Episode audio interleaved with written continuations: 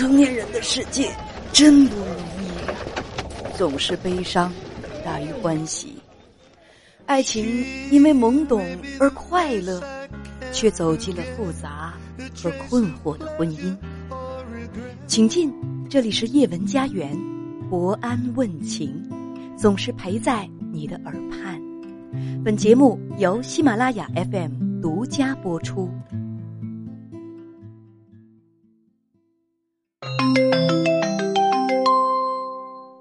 你好，女士。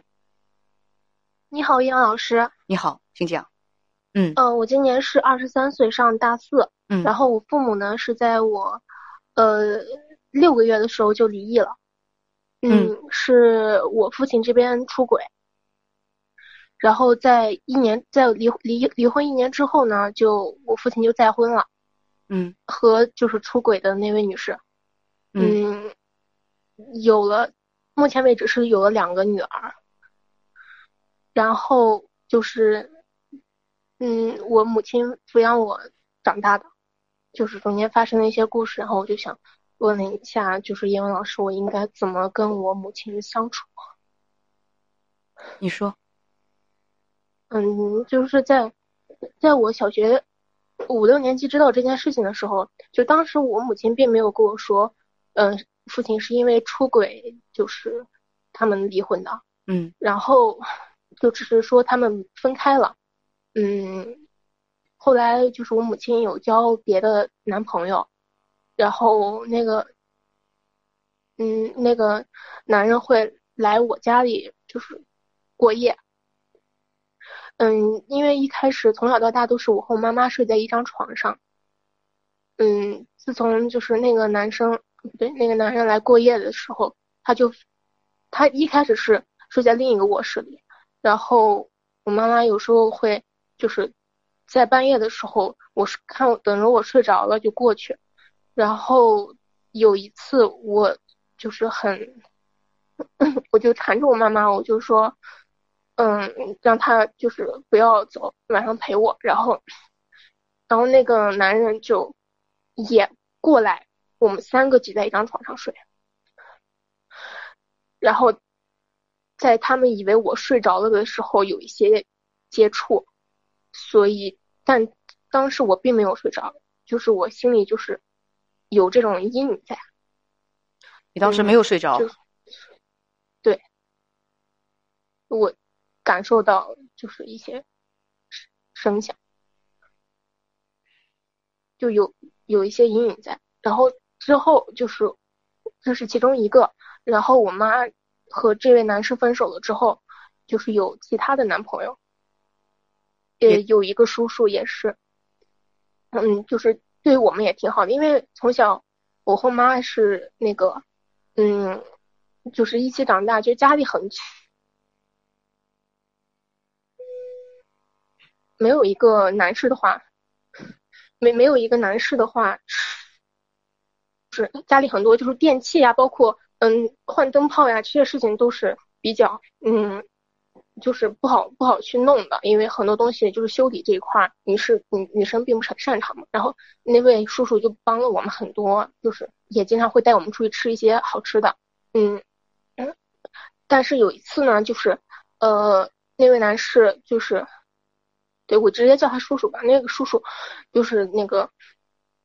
带我说要带我和我妈妈出去吃饭，但是我妈妈那天工作有事儿，就是没有时间。于是他去接我放人，然后单单独带我一个人去吃了饭。但是我不知道，就是那个桌子上还有其他的人，是其实是一大群人和他他的朋友们一起吃饭。然后我当时就其实挺尴尬的，挺局促的，就是我就想走，但是那个叔叔喝了点酒，就不让我走，就说等我妈下班了再把我送回去。嗯，那是初中的时候发生的事情。然后他喝多了之后，我们在离开桌子，就是准备下电梯的时候，他突然就是在电梯里面搂住了我，就和我靠的特别近，在跟我说一些话。但是具体说什么，我其实现在记不得了。但是就当时一下子就是让我眼前发白，就是很很害怕，就是不知道该怎么办。但是这些事情我都没有跟我妈妈讲过。让我觉得最无法理解我妈妈的就是。嗯，在之后有一次，我因为我爸爸是在外地生活，然后有一次我去我爸爸所在的那个城市去旅游，刚好想跟他见一面，然后我爸爸就给我和妈妈开了房间，嗯，说让我们在那儿住。然后晚上的时候，我和我妈妈出去玩了一天，回来的时候，嗯，我我爸爸就晚上喝了点酒，有应酬，然后来到了我和妈妈住的这个酒店房间，然后他们俩在一张床上睡了。他们也是一开始看我没有睡着，就没有什么动静。然后，但是我其实当时有那个场景的时候，我心里已经带入了我之前的那个阴影。当时屋里是个标间儿，你睡一张床，你妈妈睡一张床，你爸爸应该是睡在另一个房间，但是他半夜的时候过来找你妈了。我爸爸没有睡在另一个房间，他是就是喝完酒直接从吃饭的地方过来的。哦，他完全可以回自己住的地方去。是的，但是他又来酒店找你们来了，睡在你妈的床上，而当时他已经是跟别人结了婚，跟他原来的第三者结了婚了。而且还有了自己对跟第三者的孩子，是的，又睡在了前妻的床上，而自己的女儿还在旁边。那么他们在床上亲热了，是。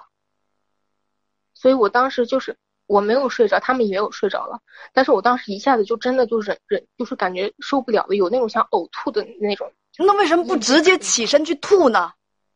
吓傻这俩丫的。我起，我我我起来了，但是我我。他们以为我是要上厕所，我就直接起来冲到卫生间把门关上，就开始干呕。但是可能就是我有意压抑自己的声音，因为我很害怕。然后他们以为我上厕所，好像就是从我出去之后就没有动静，就我爸爸就走了，就就是我现在不知道，就嗯，不懂，就是。所以我那个就是跟我跟我爸爸就是小时候可能一年会见一次面，然后大学上了四年都没有见过面。但是我爸爸是负负责我的就是生活费和学费的，嗯，因为我应该能力不太好，对，就是所以他他就是从小到大负责我的生活费和学费，然后就是所以我跟我爸爸这边其实。嗯，没有太多的感情了，因为没有在一块相处过，也没有在一块生活过。但是我我跟我妈妈呢，就有因为有这些事情在，所以我嗯，就是内心和他是有隔阂的。我不太明白他为什么要这么做，所以我现在特别排斥，就是和我妈妈的这些嗯，包括她现在交的男朋友，哦不对，她之前交的男朋友，和和后面的几个男朋友，他有意想让我们认识的时候，我都。坚决的排斥，我说这是你们的事情，你不要让我来参与。我已经成年了，然后我也不会干预说你的之后要再婚或者什么什么的。我我觉得只要你开心开心就好。但是我和他之间的关系，我就是不知道该怎么样去处理，因为从那件事情发生之后，我我妈其实我我我就下意识的会就是对他有疏远，他自己也意识到，所以。所以在有一次我们有争吵的时候，他就会说，吵架的时候他就会说，嗯，你是不是这么多年来一直把我当仇人？你看你那个发脾气的那个嘴脸，跟你爸简直就是一模一样。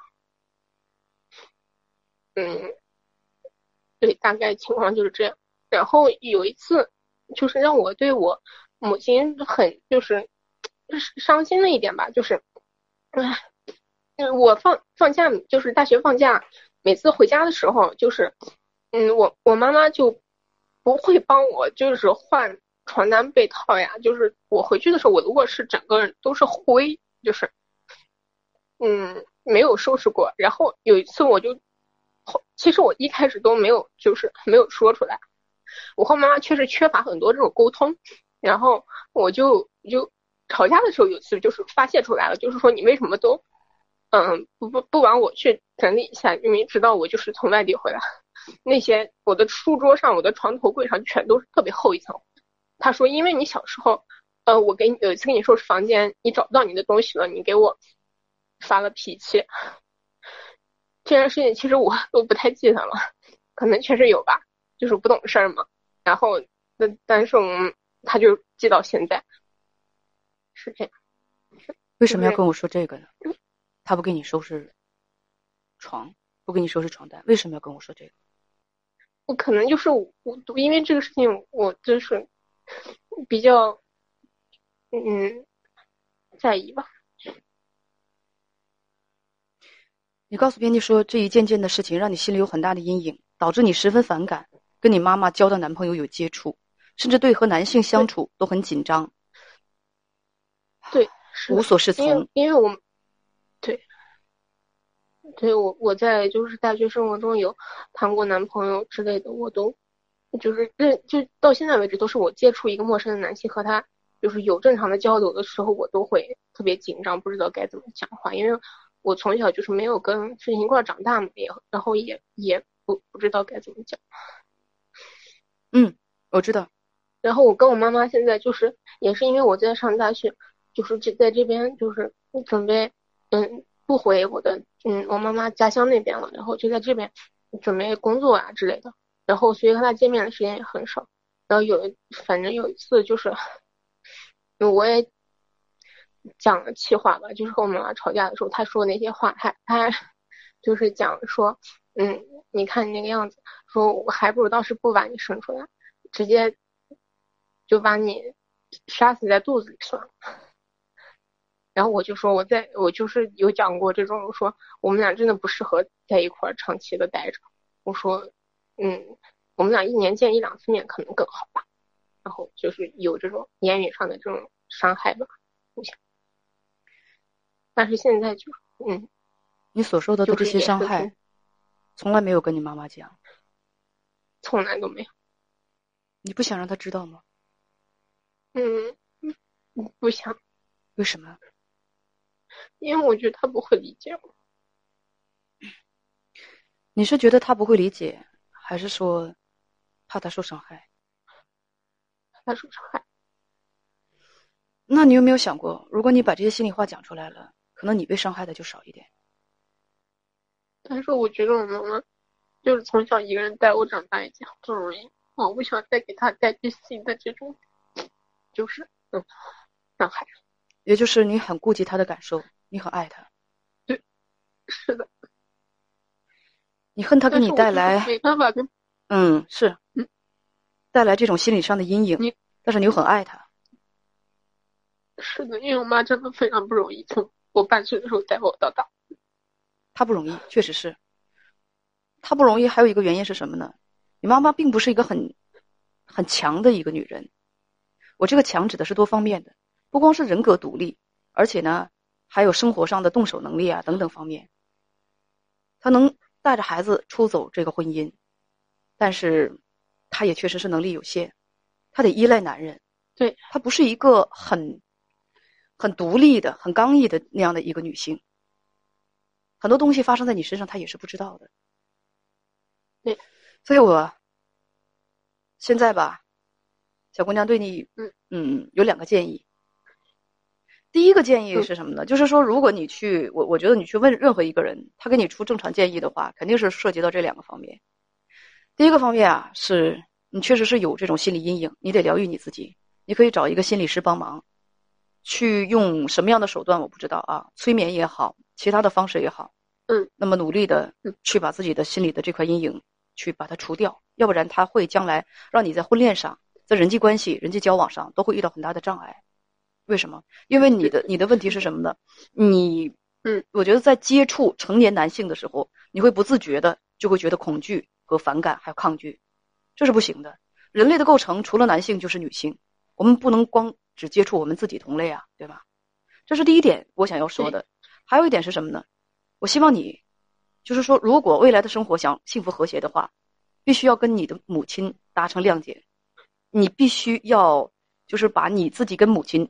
你们俩之间的关系这一块理顺一点，如果理不顺的话，你还是会受很大的干扰和影响。很多孩子跟自己父母之间存在一个什么样的问题呢？作为孩子，我们都很爱自己的父母，就像我刚才我引导你说出，其实你很爱你的母亲，你非常顾及她的感受。那么你受委屈的事情，你受伤害的事情，你该不该和她说？你太应该和她说了，但是你不说，是因为什么？因为你爱她，你怕受伤害。你母亲她爱不爱你？她一定是爱你的。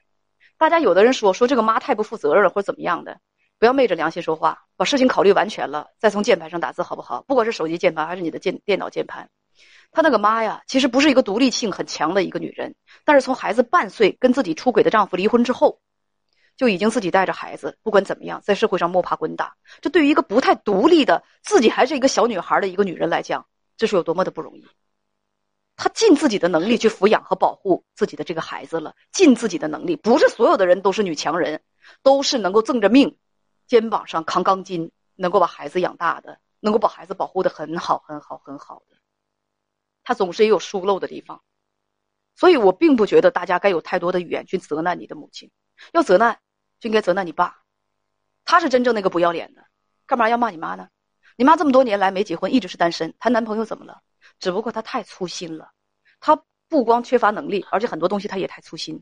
就比如说啊，我跟大家提点一下，就是我们大家做父母的一定要记得，父母在呃做父母的跟自己的伴侣过夫妻生活的时候，或者是亲热的时候，你亲热的时候，比如说你跟你伴侣啊，你们搂一下腰了，挎一下肩膀了，或者说这个亲一下脸了，这些可以不背着孩子。但是如果有进一步的亲热，一定要背着孩子。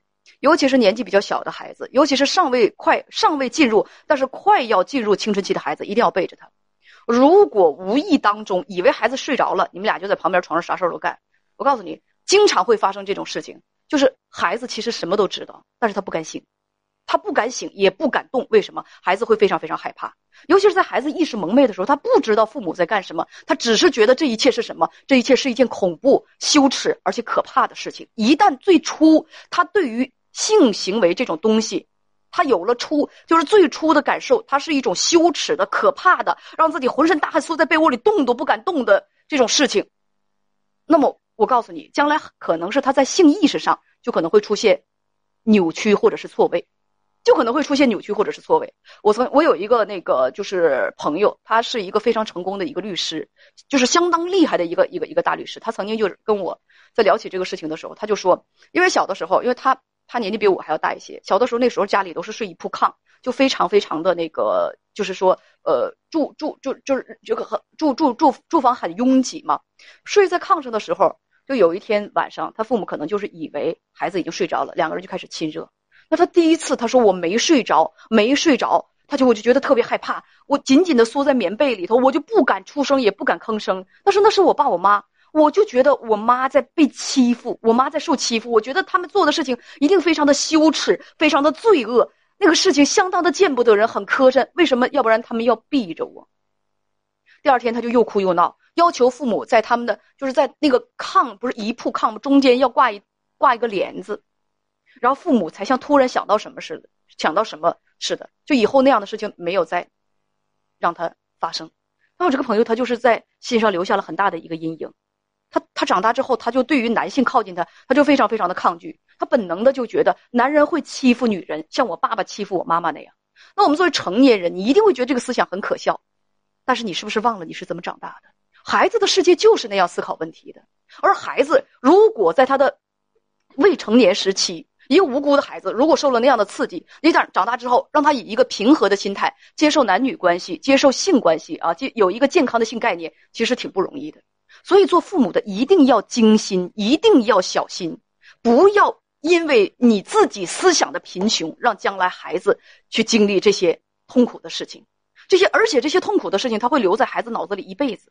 很多孩子啊，很多孩子为什么在长大之后，每个人其实有不同的性心理学家说，每个人其实有不同的性心理障碍。就像有一些孩子在长大之后，他就对于夫妻生活，他就会很抗拒。就有一些朋友就跟我说：“哎，我为什么我那口他就不愿意过夫妻生活？”我说：“这个跟心理上有很大的关系。他为什么会很抗拒？因为他从小受到的性教育不，他应该因为他父母没有给他进行过性教育，他受到的就是说性影响是什么？性是一种羞耻的、被人的磕碜的、可耻的、恐怖的、可怕的啊，是一方欺压另一方的行为。如果你的孩子在性的意识上有了这些行为，你让他在这个将来在这个概念上对异性没有抗拒，尤其是小女孩。”没有抗拒，不扭曲，这是一件很难的事情。你总大家都想让自己的孩子心理健康，可是大家知道怎么保护孩子的心理健康吗？在孩子面前是要非常非常非常小心的。有的父母就是那么不小心，你妈妈就是这一个。他很粗心，对，也许他也很无知。这不是父母自私，我跟你，我跟大家讲，因为很多的父母也是那么长大的，在他们小的时候就是睡那一铺炕。有的爹妈背孩子吗？他管他，他他懂他对孩子会造成什么样的恶性影响吗？一辈一辈就是这么长大的。如果父母懂，他不会这么伤害孩子。这就是为什么我经常劝很多的孩子，我说要宽恕你的父母。为什么？因为父母不懂，因为无知，无知带来的伤害，请你不要积怨太深。这不是，绝对不是。大家不要说这是光考虑自己的感受了。父母，就是父母，也不是万能的，他们也不是什么都知道的。你要原谅的是他们的无知。这就是我为什么刚才姐姐跟你说，我说你跟你妈妈谈过这个事情吗？你说我怕她受伤害，我不反对，而且有些心理师也会建议你去跟他谈，会建议你跟他谈，因为有的有的那个有的有的妈妈。会会爸爸妈妈会非常生气，有的有的父亲就说：“你问问咱家孩子，这么大岁数怎么怎么不谈朋友呢？是不是有什么问题？”妈就跟姑娘谈去了：“姑娘啊，你怎么你怎么你怎么不那啥呢？你怎么不不谈对象呢？你那对象为啥黄了呢？啊，他上次要亲我，我就跟他黄了。人要亲你不很正常吗？不行，我受不了他亲亲亲我，他一起一靠近我，我就觉得难受。他他靠近难受啥？那男女接触不正常的吗？那将来闺房之中还有更多的，就是说亲热在等待着你们，我受不了。”那你为啥受不了？你就不正常，你这么想就不对。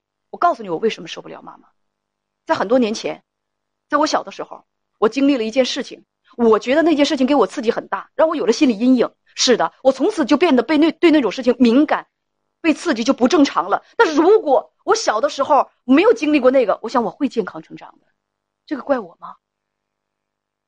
你可以把问题去留给他，你可以告诉他说：“你知不知道当时你处的那个男朋友？”他是怎么对我的？他搂我的肩膀啊！我那个时候都都已经上初中了，青春期啊，妈妈。他把我带出去跟他的朋友吃饭，在酒桌上，还有在电梯里对我有那种行为。你男朋友是个流氓，你知道吗？你怪我现在不谈男朋友？我讨厌男人，我为什么抗拒男人？你懂吗？我怕伤害你，不跟你说。但是你知道当初因为你眼瞎，交了个色狼当男朋友，对你女儿有什么样的伤害吗？这些话一定会对母亲产生伤害。会让她反思，但是你放心，她也会更理解你。你们母女之间通过这种谈话，会有一种更深深层次的心灵的交流，未必对双方是一件坏事儿。要不然，有的人就就以为自己一辈子都伟光正、伟大、光明、正确、无可挑剔呢。适当的打击打击这样的人也没什么。我从来不觉得爱一个人就要一点，要把他保护的。针泼针刺不进，水泼不进。有时候的适当的，稍稍的刺一小针，也许会好一点。要不然，他真的会以为自己什么都没有做错。我不反对，其实有很儿女跟父母去进行这样的谈话。你说，我我有很多次都想就是认得跟他，就是就为了产生和解而去沟通，但是我就是总是找不到这个切题的这个入口，该怎么就是开始。很多的时候是开始讲，他会他会说他处了一个男朋友，他会希望跟你见一面。他要结婚的时候，因为你妈妈现在也很年轻吧，你刚刚二十三岁，他是不是也才四十多岁、五十多岁？他四十八岁，他会有想结婚的时候，他会有想给你介绍她男朋友的时候，这就是一个很好的机会啊！你可以把这个东西跟他说呀。你可以告诉他呀，对不对？嗯，你可以告诉他，很平静的告诉他，这个东西不要在你心里压太久。我我跟大家说，介绍我的姐姐那部电影，那个女孩子，她为了她父母为了生男孩，为了自己，就把孩子放到孩子的姑姑家去养。姑姑家有一儿一女，有表哥表姐。小姑娘说：“你想知道我性格为什么现在变得有攻击性而且古怪？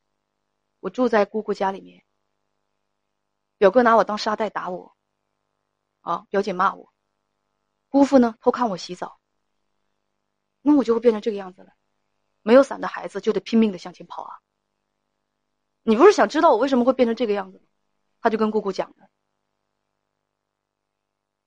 我从来就不反对大家说哦，怕伤害谁，所以这话我不说。我从来我都反对这个，为什么不说？受到了伤害就要说，也让有些人有个自知之明，不要让一些罪恶就发生在一些关紧的门或者是窗户里面，谁也不知道。有的孩子特别懂事儿，这样越懂事的孩子，有的时候越容易受到伤害。啊，我妈妈好不容易交了一个男朋友，我把这话说了，她男朋友不交不成了吗？他们俩吵架怎么办呢？有一个小女孩曾经跟我说过，继父对她进行性骚扰，她不敢告诉她妈妈，为什么？我怕我妈再离婚。我说那你就能忍受你妈跟只狼在一起过日子？那狼要是有一天咬你妈呢？她说那我妈再离婚对我妈，那她就她就再离婚一次，她就受打击，她就活不成了。我说好，那你就等着这头狼算计他吧。这头狼连他的亲生女儿都敢算计。都敢染指，他还能忠诚于你妈妈到什么时候？你以为你不说，你妈妈就会过幸福的生活？大家都想当好人，都不说，坏人都让我一个人当了。可是这种坏人，你觉得当了值不值？所有的人都不说，都沉默的时候，肯定会有受害者的，你懂吗？懂。但是有的时候，有的孩子会不说，害怕。我就告诉大家，这叫什么？这叫教育的失败。有的孩子。父母应该是最亲的，受了伤害之后被霸凌了，回家不说；被骚扰了，回家不说；被继父继母伤害了不说。为什么？因为知道说了也没有用，说了可能还会挨骂，可能自己继续受伤害。这就叫什么？这就叫教育的失败。孩子不信任家长，同样，家长也不信任孩子。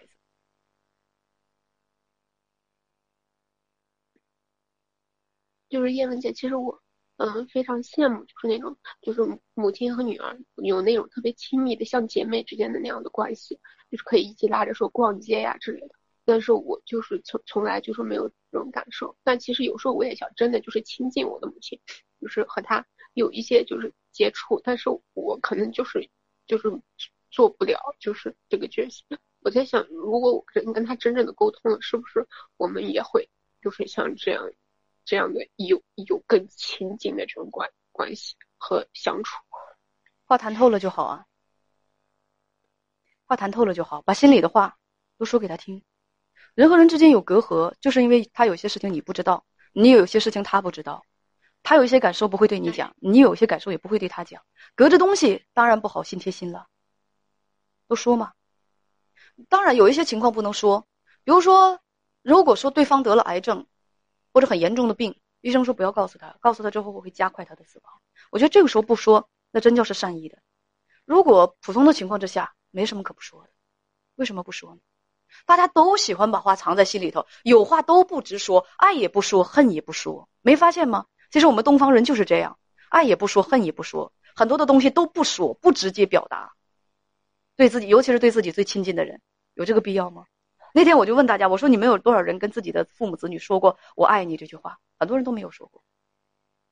就是特别年轻的父母，在孩子比较蒙昧的时候说，孩子会说“妈妈我爱你”，然后那个妈妈会说“孩子我爱你”。大了之后呢，还会说吗？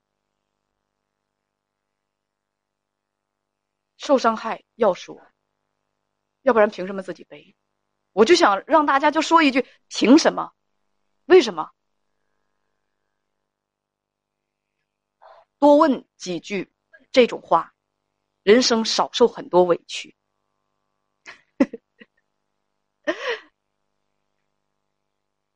还有问题吗？我懂了，没有问题了。谢谢叶文姐。你需要跟你的，你需要跟你的那个啊，再见啊！你需要跟你的母亲去谈一谈，你需要跟心理医生去谈一谈。大家可以继续。真的，现在太多的人，我就发现糊里糊涂的过日子。就有些日子，有些东西可以糊里糊涂的过，但有些东西啊，该表达的要表达，该说的要说，那都不说，好的也不说，坏的也不说，这是为何呢？什么叫做叶文老师也会笑？我总是在笑，好吗？啊，我总是在笑。就是这种阴影，我就跟大家讲，这种阴影给孩子造成的。就是就是这种啊，就是无论是，就是这种心理上的伤害，其实很难克服，真的是很难克服。我其实我个人哈，我在节目当中我也跟大家说过，我小时候的一段经历也也不愉快。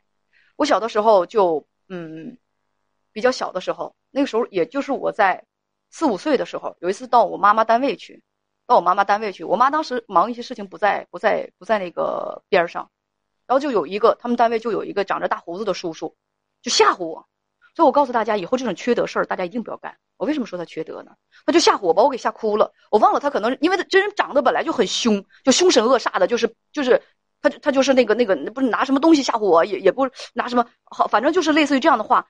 呃，你妈今天有事不来接你了啊？你你你你今天就跟我们在这儿吧。啊，你妈不要你了，就类似于这样的东西，就类似于这样的话。后来就把我给吓哭了，直到我妈妈回来。